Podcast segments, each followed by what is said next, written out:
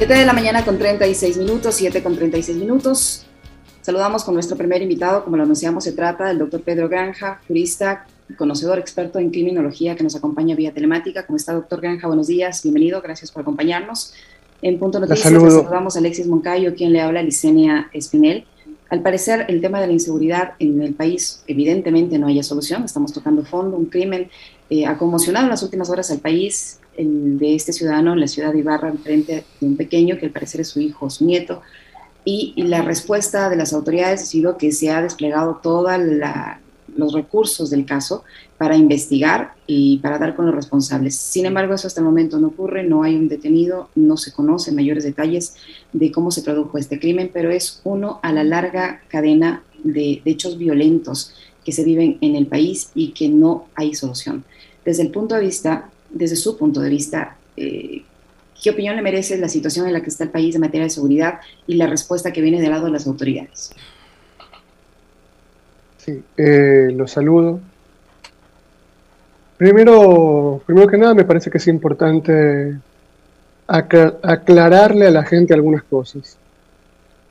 Los están engañando, los utilizan, mientras a ustedes los matan mientras violan a sus hijos, violan mujeres, las apuñalan en parques públicos.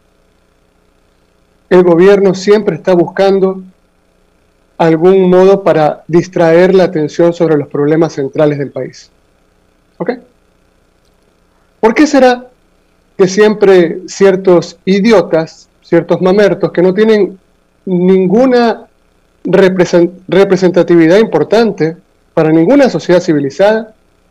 Siempre son tendencias en las redes sociales por alguna idiotez que hacen o dicen cuando Lazo está en un grave aprieto, sea por la reforma tributaria, sea porque se lo acusa de haber hecho un pacto, sea porque los médicos le dicen que no cumplió con los nombramientos definitivos, porque quiere privatizar la seguridad social, porque pretende vender el Banco del Pacífico a precio de gallina con peste. Cada vez que hay un tema grande, central, ustedes que me están escuchando son engañados por estas cloacas con antena que lamentablemente ahora han prostituido a niveles insoportables, incluso uno de los pocos espacios que le quedaba al ciudadano común, que era eh, expresar su bronca, su desazón en las redes sociales. Dicho esto, ¿cómo es posible que estén asesinando a la gente en media calle, mientras se despilfarran miles y miles de dólares en pauta y en darle carrito con aire acondicionado a pendejos que no le aportan absolutamente nada a la sociedad. Es evidente que cuando el gobierno nos dice que está haciendo todo lo posible para poder solucionar un problema, es que no tiene ni la más remota idea de lo que constituye ese problema. Lazo no sabe gobernar y está rodeado además de un montón de abogados que no saben lo que dicen que saben y lo poco que saben lo aprendieron mal. Qué gusto saludarle, doctor Pedro Granja. Muy buenos días. Em, esta situación que estamos viviendo en la actualidad, em, ayer lo tuvimos nosotros aquí al ministro del Interior, al general Patricio Carrillo. Y me llamaba mucho la atención, digamos, por un lado, la, tranquilidad con que él nos daba a conocer que en los cuatro meses que llevamos de este nuevo año eh, ya estamos alcanzando los 1.180 casos de muertes violentas y asesinatos. Es decir, estamos eh, incrementando considerablemente el número de homicidios con respecto de la misma etapa del, del, periodo del año anterior. Em, le preguntábamos si había un plan, una estrategia de seguridad. Y a mí me, queda la duda. Y yo le quiero preguntar esto a usted, porque digo, a mí me da la impresión de que estamos ahora mismo también, o sea, aparte de que prefieren destinar recursos para la pauta, para darle seguridad a Carlos Vera y otra serie de cosas, eh, y, usan también para las distracciones, pero me parece que estamos también siendo víctimas de la improvisación. O sea, esa improvisación, por ejemplo, que, que da cuenta de que han tenido X cantidad de funcionarios al frente de SNAI, por ejemplo, o del CIES, Eh, es improvisación que hace que hoy volvamos al esquema de Ministerio de Política y Ministerio de Interior, lo que se destruyó durante el gobierno de Lenín Moreno, donde se, se, decidió fusionar y crear un monstruo que no hacía nada, pero tenía que ocuparse de muchas cosas, pero no hacía nada. Entonces, para mí hay mucha improvisación. No sé si a usted le queda esa sensación o cree que en realidad sí hay un plan estratégico de seguridad por parte del gobierno. Sí, pero a ver, para empezar, ¿quién es Carrillo? ¿Quién es Buscán? Esos son los que están discutiendo sobre Gijón, sobre Carlos Vera, sobre la, el hijo Bobo, sobre lo que significa la, la, política criminal en el Ecuador. Mire, primero, primero, fundamentalmente a mis colegas quiteños, les gusta mucho repetir una frasecita, una muletilla que parece que la han escuchado en México, que es Estado fallido. Ay, tenemos un Estado fallido y la culpa es de Correa y le sacamos la lengua y lloriqueamos y todo lo demás. Lazo es un Dios prácticamente, él no puede hacer más. No obstante que es Dios, no puede hacer más. Mire, Lazo prometió solucionar todos los problemas del país en 100 minutos. Cuando llega al poder se da cuenta que, que no puede solucionar la crisis carcelaria, que no puede solucionar la crisis sanitaria, y entonces públicamente admite que, que no va a poder solucionar nada, con lo cual está reconociendo que mintió con su plan de gobierno, lo cual sería causal de una revocatoria del mandato, que engañó a la gente con vil demagogia. Pero vamos a, los temas de fondo. Se dice que hay un Estado fallido. No, no hay ningún Estado fallido, porque para eso tendríamos que previamente tener Estado. Y al Estado los desmanteló el gobierno de Lenín Moreno, que sigue teniendo a sus hombres principales, hombres y mujeres principales, en el gobierno de Lazo. Entre eso María Paula Romo que, manda, eh, pone, saca lo que, lo que ella quiere en el gobierno de Lazo. Mire, no existe un Estado en el Ecuador, lo que tenemos es una chulcocracia, es una fosa común con himno nacional.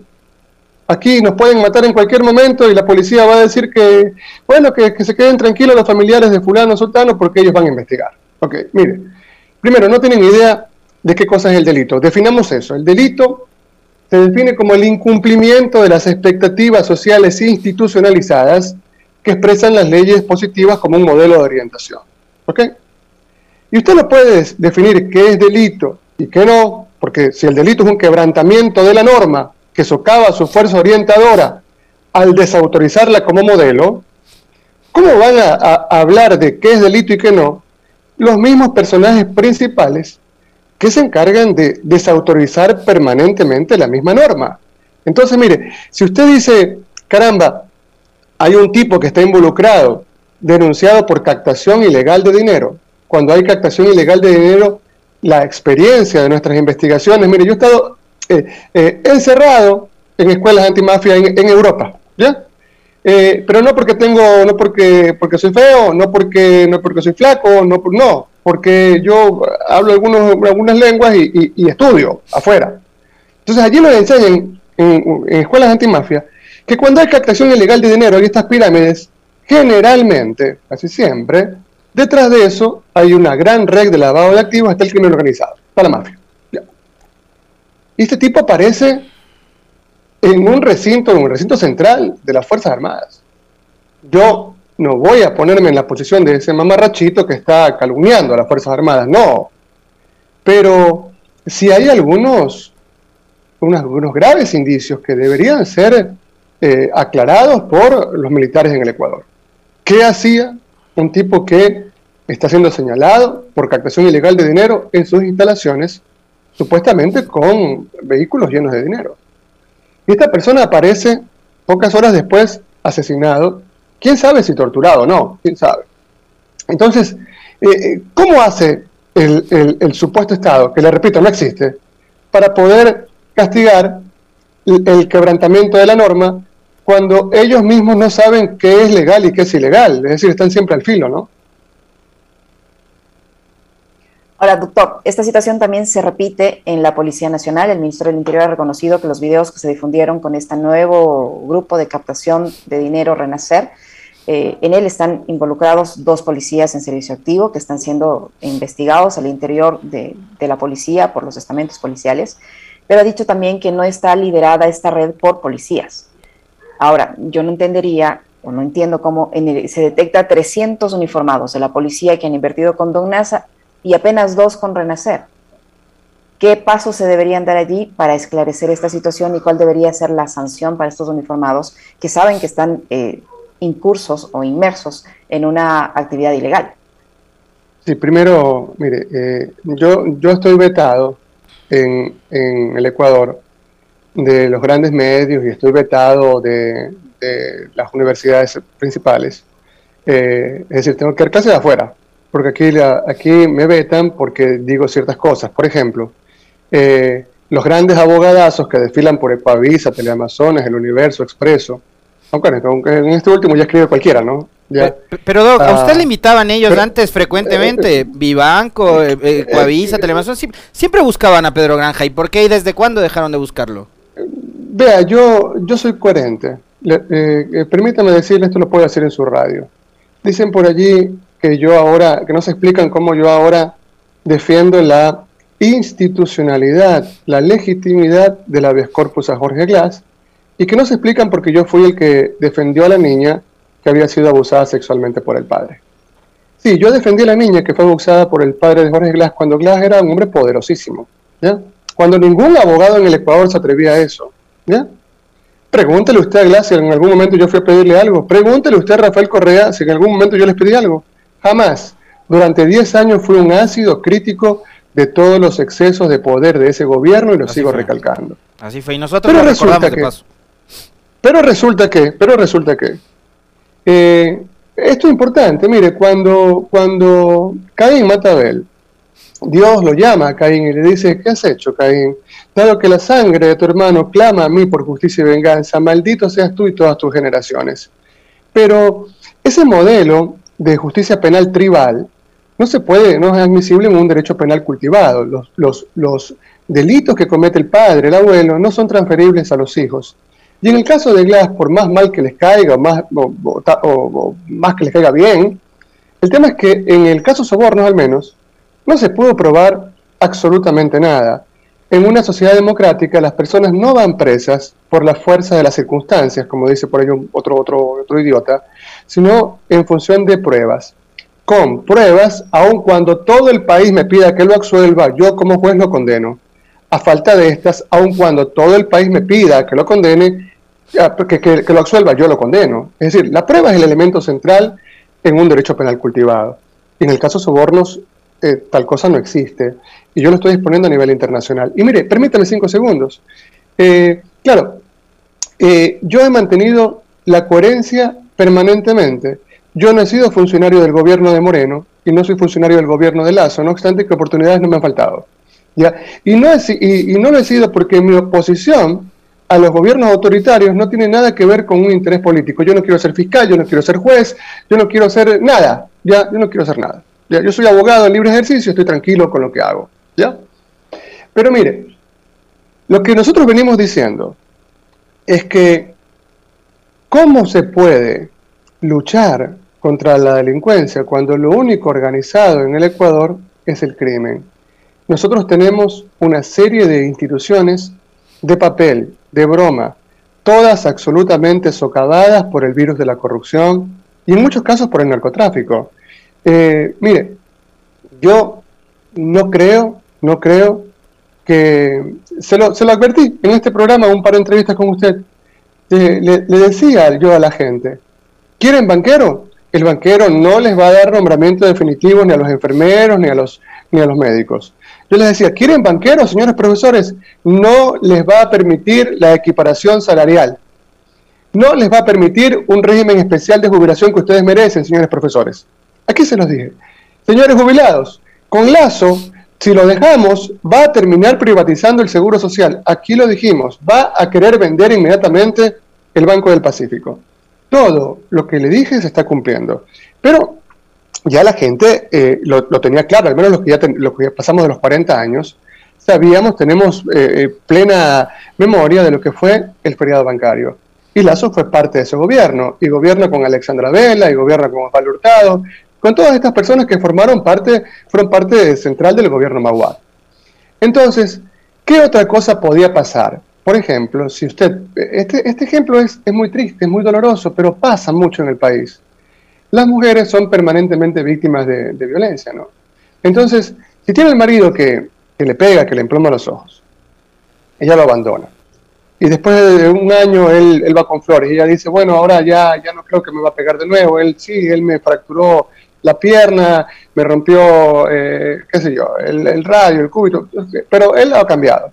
Ella vuelve con él, ya, no, no es que esto justifica que él, él la siga agrediendo, no, seguirán siendo delitos, pero eh, ya tenía un conocimiento de quién era perverso previamente, ¿ok?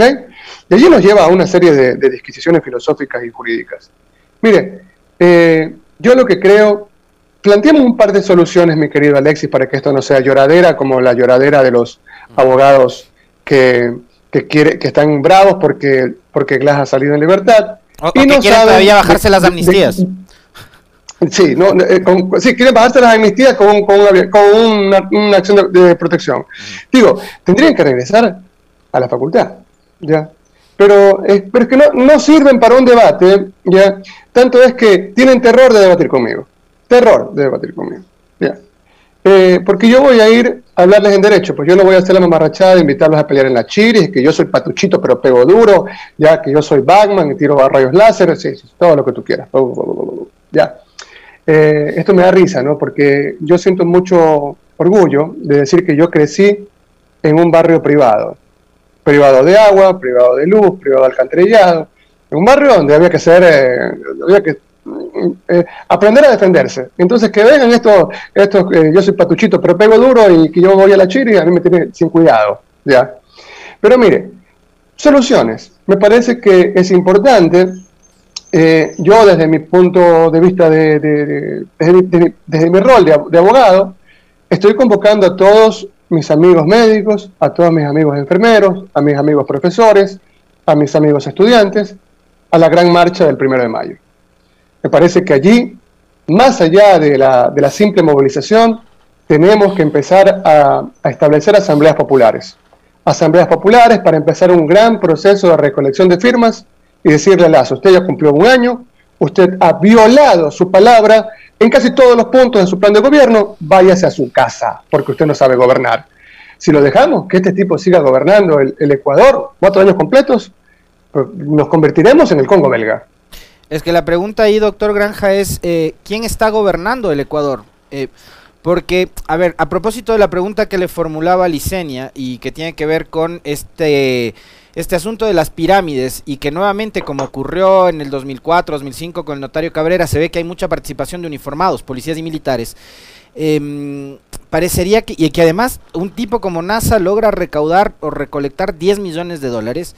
Eh, se ve que hay mucha plata, el tema es saber de dónde viene esa plata, qué está pasando en el Ecuador y si en el Ecuador casi casi que se está ya normalizando el lavado, ¿no? Y, y, que estén metidos ahí oficiales, altos mandos, quién sabe si hasta autoridades nacionales, eh, etcétera. La pregunta es quién gobierna. O sea, si tenemos un, un, ministro del Interior que dice, ah, mi nombre lo sugirió la Embajada de los Estados Unidos, ¿quién gobierna este país? Pero usted, usted, se lo acaba de responder. Aquí, aquí nos, nosotros somos una colonia norteamericana. ¿ya? Aquí los norteamericanos siguen haciendo lo que les da la regaladísima gana. Y generalmente lo hacen mal. Solamente por decirle que su última gran invasión, ¿ya? ahora que tanto se quejan de la invasión de los rusos a Ucrania, la última gran invasión que ellos hicieron fue eh, durante el Plan Colombia. Echaron tanto glifosato que terminaron dejando improductivas grandes extensiones de la selva amazónica echaron tanta cantidad, eh, eh, fue un ecocidio, eh, un, un ecocidio, brutal. Recuerde usted que en el año 2001, antes del 2001, no había registros de ningún niño muerto, eh, por ejemplo, en comunidades como San Francisco, en el Confín, ¿no es cierto?, en la frontera entre Colombia y Ecuador. Empezaron las fumigaciones con glifosato y solamente del 2 de enero al 10 de enero del 2001 ya teníamos seis niños menores de dos, de dos años muertos. ¿Ya? No se sabe si fue por el glifosato, pero me parece que habría una conexión. Y después, en los siguientes seis meses, murieron otra cantidad importante de criaturas allí, personas con laceraciones, que vomitaban, que tenían diarrea permanente, dejaron improductivas eh, extensiones enormes de tierra, hay desplazados, más muertos con los falsos positivos. Cada vez que los gringos se meten a salvar un país, lo terminan destruyendo, arrasan civilizaciones enteras.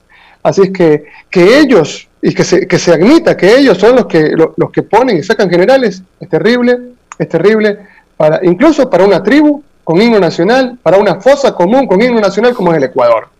Ya, continuemos. Mire, vamos a lo de fondo y con esto creo que vamos a terminar porque ya, mismo le van a cerrar este, hasta la radio por lo que yo estoy diciendo aquí. Los gringos se ponen bien bravos cuando uno habla contra de ellos. Mire, cuando usted tiene a su papá, mire, qué, difícil es ser padre, ¿no? Qué difícil, porque no hay un manual para ser papá, ¿no? Pero cuando usted empieza a gritarle a su hijo, usted ya perdió toda autoridad con su, con su nene. ¿ya? No, no puede gritarle. ¿ya? Generalmente lo hacemos, lo hacemos mal. ¿ya? Eh, usted no debe, eh, no necesita gritar para tener autoridad. Cuando usted ha sido un mal padre y envejece, entonces el resultado natural es que generalmente su hijo no lo vaya ni siquiera a visitar. No lo respete, no estuvo usted allí.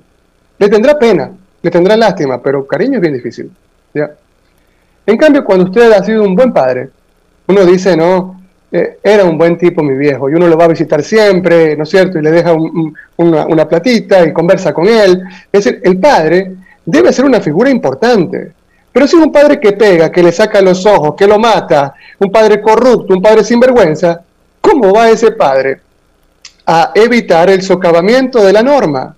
Entonces aquí, aquí le queda clarísimo el tema. Ya, la Policía Nacional, el ejército ecuatoriano, estuvieron involucrados en una de las más grandes jornadas de represión que vivió un país sudamericano, como fue octubre del 2019. ¿Usted cree que la gente se olvida de eso?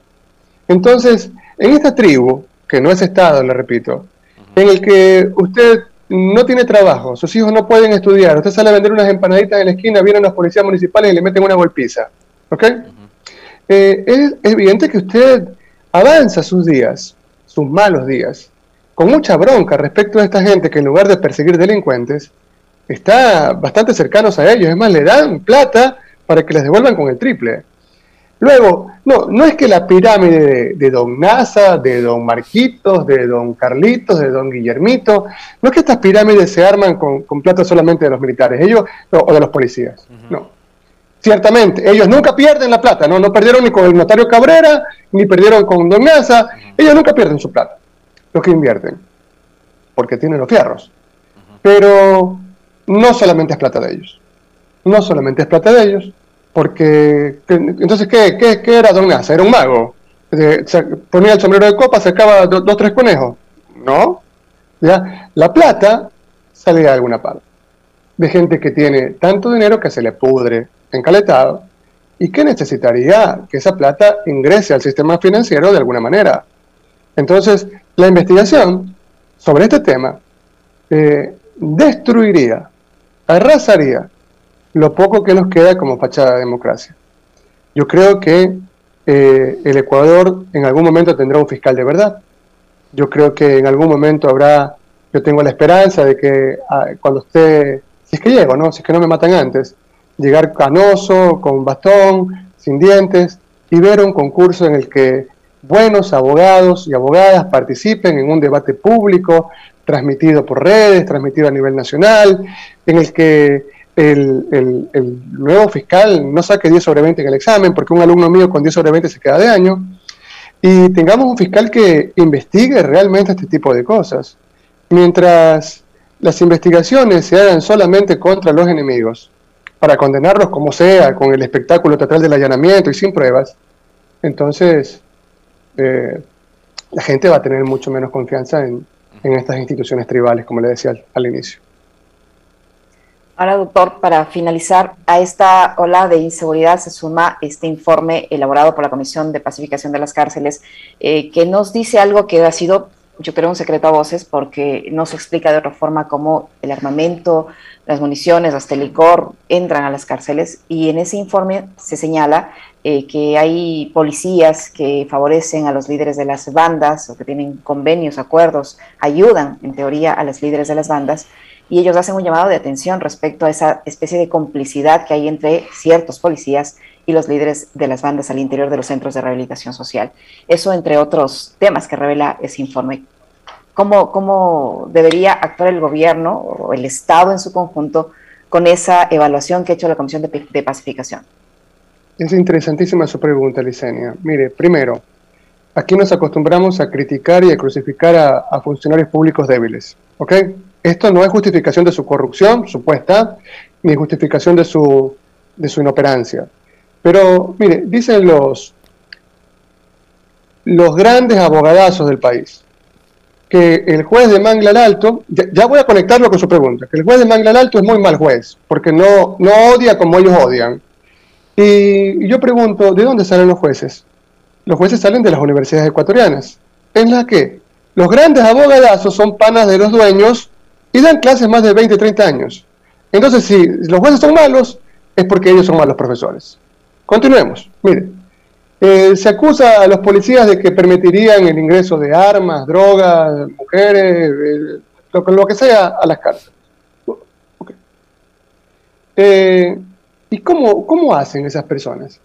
Si la mafia, por ejemplo, les dice, te vamos a dar dos mil dólares semanales o dos mil dólares al mes, que es bastante más que el sueldo que ya perciben.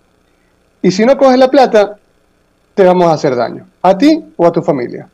Es decir, mire, esto no justifica la aludida corrupción que existe en los centros carcelarios. Pero cuando se, pusieron a trabajar en, una verdadera, en verdaderas unidades de élite, ¿ok? De, policías, por ejemplo, de, guardias penitenciarios sin rostro, ¿ya? con buenos sueldos, con buenos equipos militares para poder controlar las cárceles. En ningún momento lo hicieron. Pero además, eh, es muy fácil decir, que los corruptos son los guías y con eso el supuesto Estado se lava las manos. No, mire, si los fiscales siguen pidiendo prisión preventiva como boleto de circo y los jueces la siguen entregando con una, en una forma bastante hilarante, ¿no es cierto? Ah, sí, váyase preso. Que, que supuestamente se robó una gallina, se va preso. Seguimos teniendo un hacinamiento brutal en las cárceles, no las vamos a poder controlar. ¿Ya? aquel que comete deslices normativos debe ser tratado con un derecho penal del ciudadano, en función de los delitos pasados que cometió. Y solamente deberíamos quedarnos con aquellos que son focos de peligro en función no solo de sus delitos pasados, sino de los delitos que podrían cometer en el futuro. Entonces, a delincuentes como terroristas, como aquellos que violan, que, delincuentes sexuales, delincuentes políticos, o sea, delincuentes económicos generalmente, hay que tratarlos de otra manera. Pero para eso tengo que tener cárceles que no estén totalmente llenas de gente. Pero entender esto es un poquito difícil, ¿no? Tendríamos que poner a estudiar a los que rodean a Lazo al menos unos 12 años en universidades de verdad, eh, donde no regalen el cartón. Eh, y estamos bastante, bastante lejos de eso. Yo espero que en algún momento la sociedad despierte, ¿no? Y que tengamos, tengamos gente preparada. Porque, mire, es como que usted le diseña a Leonel la rodilla, ¿no? usted le da la rodilla mucho y va donde el doctor Chapatín. ¿ya? El doctor Chapatín le dice, bueno, entonces tómate, no sé, tómate, qué sé yo, le, manda una pastilla para la diarrea. pues usted le duele la rodilla. Entonces, nosotros tenemos ese tipo de gente gobernando, a, puros doctores, doctores Chapatín. Doctor Pedro Granja, eh, yo quisiera eh, su opinión, primero con respecto además de, a partir de los últimos acontecimientos, el habeas corpus concedido por el juez de Manglar Alto en la península de Santa Elena a Jorge Glass, su liberación posterior. Em, el tema de las amnistías, porque también lo han metido en el mismo saco. Em, con respecto de el pronunciamiento de la fiscal Diana Salazar. Nosotros conocemos muy bien cuál es su opinión con respecto de ella, de cómo ha manejado la fiscalía, pero en este caso en particular, ella ha publicado un comunicado en donde expresa su preocupación porque el Ecuador está dando lugar a la impunidad y de tales. Quiero una opinión suya con respecto de este pronunciamiento de la fiscal. Y lo otro, quiero también eh, su lectura, que tiene que ver con lo jurídico y con lo político, de lo que está pasando en la Asamblea, ¿no? Tantas veces se ha cuestionado en este país que en los 43 años que llevamos de democracia, eh, la política siempre ha metido sus o ha intentado meter sus manos en la justicia, que no hemos tenido funciones verdaderamente independientes y autónomas. Pero ahora tenemos también a los políticos pidiendo a la justicia que intervenga en la política. Entonces judicializaron casos que eran políticos y hoy tenemos una presidenta de la Asamblea que para no soltar la presidencia eh, recurre a todo juzgado cuanto le es posible para impedir que sea removida del cargo. Quiero su opinión sobre estos dos temas. Mire, eh, primero, a mí no me simpatiza Guadalupe Llori. Me parece que es una mujer absolutamente incapaz. Es decir, no podría ser testigo de un juicio. Es una incapaz absoluta. Pero, pero, ella tiene derecho a presentar tantas y cuantas acciones constitucionales considere si presume que se están violando sus derechos fundamentales. Y eso no es judicializar la política. La judicialización de la política es, por ejemplo, el caso Sobornos. Pero es, que, pero es que la, permanencia de ello no en la, presidencia de la Asamblea, doctor, tiene que ser un tema resuelto por los políticos, pues. O sea, es, es el pleno de la Asamblea, el CAL, quien tiene que resolver eso. No, no, no, espérese un ratito. Déjeme explicarle, mi querido Alex. A ver, vamos. Eh, eh, mire, eso, eso, es lo difícil de, de, ser coherentes. Jorge Glass tenía derecho a interponer un habeas corpus cuando se siente que está siendo torturado, maltratado en un gulag ecuatoriano. Es que no, es que Glass me cae mal, dicen los Ramiros y los, y los, y los, Quintanas y todo eso. Sí, le puede caer mal, pero repito, el odio no es categoría dogmática. Entonces acá, el tema de Guadalupe Llori, ciertamente que su expectoración de la Asamblea le corresponde a los asambleístas, pero deben hacerlo siguiendo los cánones del debido proceso.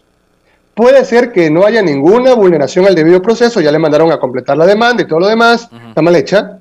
Eh, el asesor jurídico de la Asamblea, para mí, debería ser, eh, debería perder su cargo, porque él está para defender los intereses de la Asamblea, no los intereses de Guadalupe Llori. ¿okay? Si Guadalupe Llori quiere presentar una acción de protección, tiene que ir a un estudio jurídico privado de un abogado para defenderse. ¿Ya? Tanto más que el conflicto de ella no es con un ente externo a la Asamblea, sino con los mismos asambleístas. Mal puede el asesor jurídico de la Asamblea intervenir en esto. ¿Ya? Allí habría incluso, eh, hay un análisis amplio de, lo que, de, todas las infracciones que estaría cometiendo este funcionario. Pero el derecho a recurrir ante un órgano jurisdiccional constitucional cuando cree que se están violando elementos del coto vedado lo tiene. Pero, pero continuemos, mire, mire. Caso Glass, caso Glass. Primer lloriqueo, el juez no es competente. Entonces yo salgo, ¿ya? Claro, porque por ahí están algunos eh, abogaditos del lado de Glass que están recién empezando, ¿no? Entonces son, se los comen con papa frita. Entonces salen estos que son charlatanes a decir, oh, el juez no es competente. Entonces salgo yo. Ratito, ¿Cómo que el juez no es competente? Primero, si en función, en función de lo que dice el número 1 del artículo 86 de la Constitución y el número 1 del artículo 48 de la Ley Orgánica de Garantías Jurisdiccionales, cualquier persona puede interpretar una acción de garantías de, de índole de protección de derechos fundamentales. Esta persona está en Manglar Alto. Convierte en competente al juez de su domicilio. Sí, la regla general es que se presente el habeas corpus donde está el preso. Pero hay una excepción. La persona dice que no conoce, que ignora el paradero del preso, punto y basta, se convierte en competente el juez de su domicilio. Ah, es que esto no me gusta, es que la persona debió saber, es que yo supongo, es que yo creo, sí, pero el derecho es ateo. El derecho es una ciencia como la medicina. Entonces al derecho no le interesa tu yo creo, tu yo supongo, tú a mí me parece que, no le interesa, le interesa lo que está en la norma. Y la norma dice, si la persona accionante desconoce, dice desconocer, la competencia es del juez de su domicilio. Pero por ahí sale otro abogadito acá de Guayaquil, profesor de la Universidad de Guayaquil. Saca un tuit. Para mí el competente eh, es, eran los jueces de la Corte Provincial porque así lo dice una sentencia de la Corte Constitucional. En el, considerando 264 de esa misma sentencia, se dice que serán competentes los jueces de la Corte Provincial en casos en los que todavía no hay sentencia ejecutoriada.